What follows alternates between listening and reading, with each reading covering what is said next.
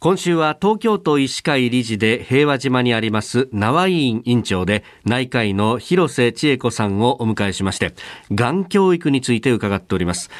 えー、がんについての教育は小学校では令和2年度から全面実施ということですでに始まっている。で、中学は今年から必修化、えー、高校は来年度から必修化ということであります。で、昨日も少し触れましたが、小中高で教える内容は少しずつこう変わっていくという話でありますよね。どんなところが変わりますか？そうですね。基本的にはあんまり大きな変化はないです。あの、がんについて正しく理解してもらうということとか、それからがんっていうのはどういうものなのか、それからがんに、えー、かかっている人はどのくらい今いるんだろうかとか、それから、がんにかかるとどういうことになるのかっていうことは基本的なものとして教えます。で、中学になりますと、はい、今度は周りにがんの患者さん、実際にそういう人たちにお話を聞くっていう時間も増えてきます。なるほど。はい。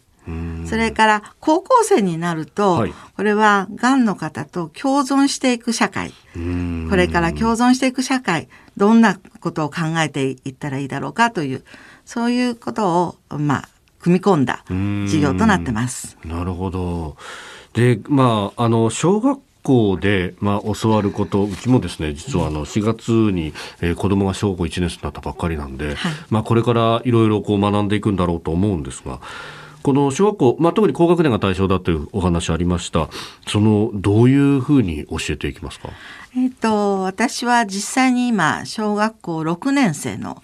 お子さんたちを集めまして、で、教えております。それは、えっ、と、スライドを利用しまして、あの、実際に、がんっていうものはどういうものかっていうこと。それからがんになった人とそうでない人たちがどういうふうに違っているのかとかあの顔形だとかそういうこともあの教えています。はあ。これじゃあある意味こうがんになってない人となってしまった人のこう対象写真みたいなものを並べたりとかそうですね、うん、あのまあ双子の方がいて、えー、どっちがまあ喫煙している人ですかねっていうふうにお話しすると子どもたちは、はい、なぜこういう違いが出てきちゃったんだろうということでそうした場合にまああの喫煙なんか特にそうなんですけども、はい、まあそれによってがんになるとあの皮膚のもうカサカサになってしまったりそれからシワが多くなってきたりというふうに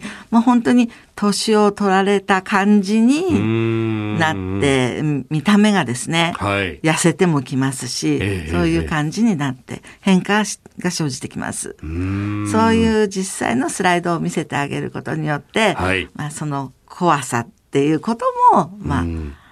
あの覚えてもらいたいっていうか、が、うん。になるとこうなるんだよと。そうです。ね。この二人は実は同い年の双子なんだよと、うんはあ、そんなにでも如実にやっぱり出るもんなんですね。そうですね。うんでやっぱその辺というのはそのね今喫煙の話ありましたけれども、まああのその子どもたちがね、えー、将来大人になった時に、まあ、吸うか吸わないかの選択で思い出してもらいたいってもちろん狙いとしてあると思うんですが、はい、これやっぱ子供によっては家の中で副流煙だとかっていうのをもうすでに経験してる子もいますよね。多いですね。はい。ですので、その授業を聞いてもらって、うん、できれば、まあ、お家に帰ってこういう話を聞いてきた。で、命が大切なんだから、早く、まあ、タバコをやめてほしいんだっていうふうに、まあ、親御さんたちに言って、声かけをしていただければ一番いいかなというふうに思ってます。なるほど。いや、子供に言われるのって結構答えますよね。そうですね。私も、あの、お酒の方でですね。はい。飲みすぎは良くないんだよとか言われると、どうもすいませんっていう。